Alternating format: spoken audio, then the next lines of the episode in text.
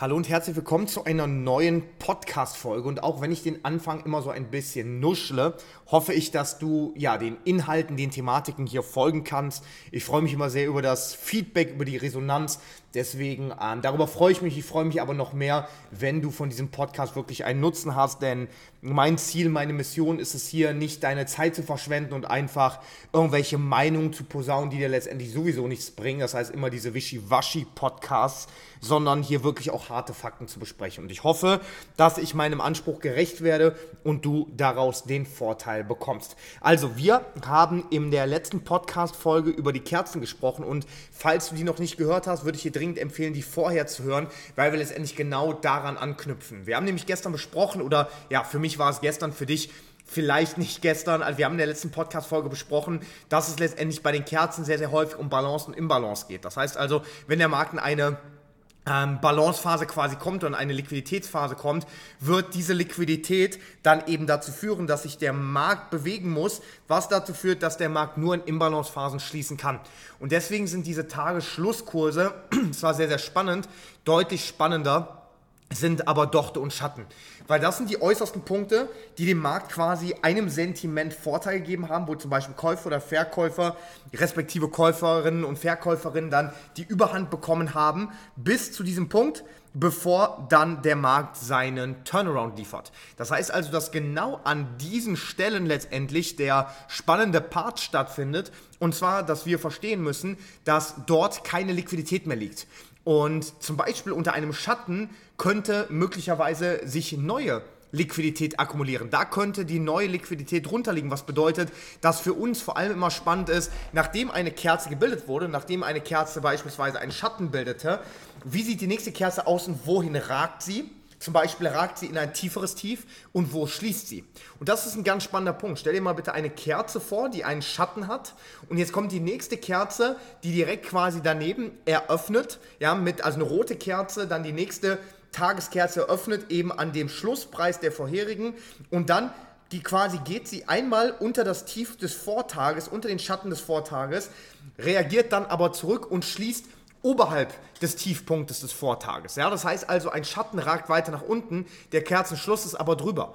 Das ist ein sehr, sehr spannendes Szenario, was sehr häufig für einen Turnaround zumindest kurzfristig spricht, weil das heißt ja, dass sich der Markt unter dem Bereich, wo sich der Markt Liquidität geholt hat, nochmal Liquidität geholt hat. Ja, und wir müssen immer verstehen, wenn sich der Markt Liquidität holt unter Tiefs, dann ist das ein Long-Potenzial, weil wir müssen immer daran denken, dass wir unter Tiefs unsere Stop-Loss normalerweise platzieren. Unsere Stop-Loss von Kaufpositionen Verkaufspositionen sind und Verkaufspositionen brauchen respektive dann Kaufpositionen, um ausgeführt zu werden. Und die Kaufpositionen kommen meist vom institutionellen Geld und vom institutionellen Handel. Und das führt letztendlich dazu, dass der Markt dann eben entsprechend auch mögliche positive Impulse dadurch bekommt. Also positiv im Sinne von tatsächlich Kaufimpulse. Und deswegen hast du, was die Price Action anbelangt, da eine sehr, sehr, ich sag mal, transparente Herangehensweise, weil einfach ist es nicht, aber eine sehr, sehr transparente Herangehensweise. Und ich weiß nicht, ob du mir auf YouTube folgst unter Trading-Dom, aber vielleicht könnte es ergänzend zu diesem Podcast ein stimmiges Bild machen. Ja, ich will jetzt hier keine Schleichwerbung für meine eigenen Inhalte machen, aber da nutzen wir eben genau diese Informationen, um zum Beispiel Trade zu besprechen, um Chart zu besprechen und so weiter und so fort. Und ähm, das ist letztendlich die Price Action, wie sie den Markt am adäquatesten, am besten und auch am realistischsten einfach darstellen lässt. Und das ist ganz wichtig. Wir können nicht nur sagen Schatten, Rejection und hier und da, weil das ist das typische Grundverständnis, das typische Retailer-Verständnis, was quasi jeder anwendet. Und das kann nicht funktionieren das ist auch nicht praktikabel, weil es halt einfach zu flach gedacht ist.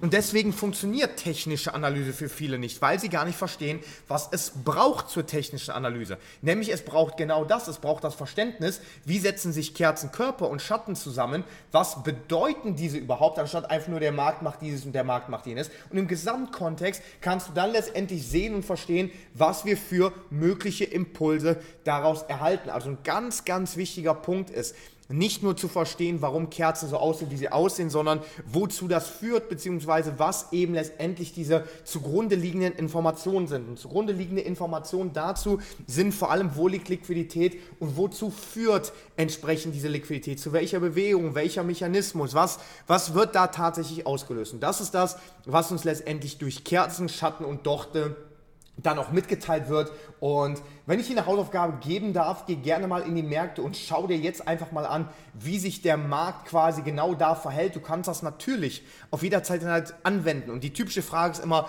auf welcher Zeiteinheit kannst du das anwenden? Natürlich auf jeder, weil der Markt in Zyklen arbeitet, beziehungsweise der Markt oder Menschen natürlich in Zyklen, beziehungsweise auf den verschiedenen Zeiteinheiten arbeiten. Aber die Zeiteinheiten sind ja immer Teile von sich.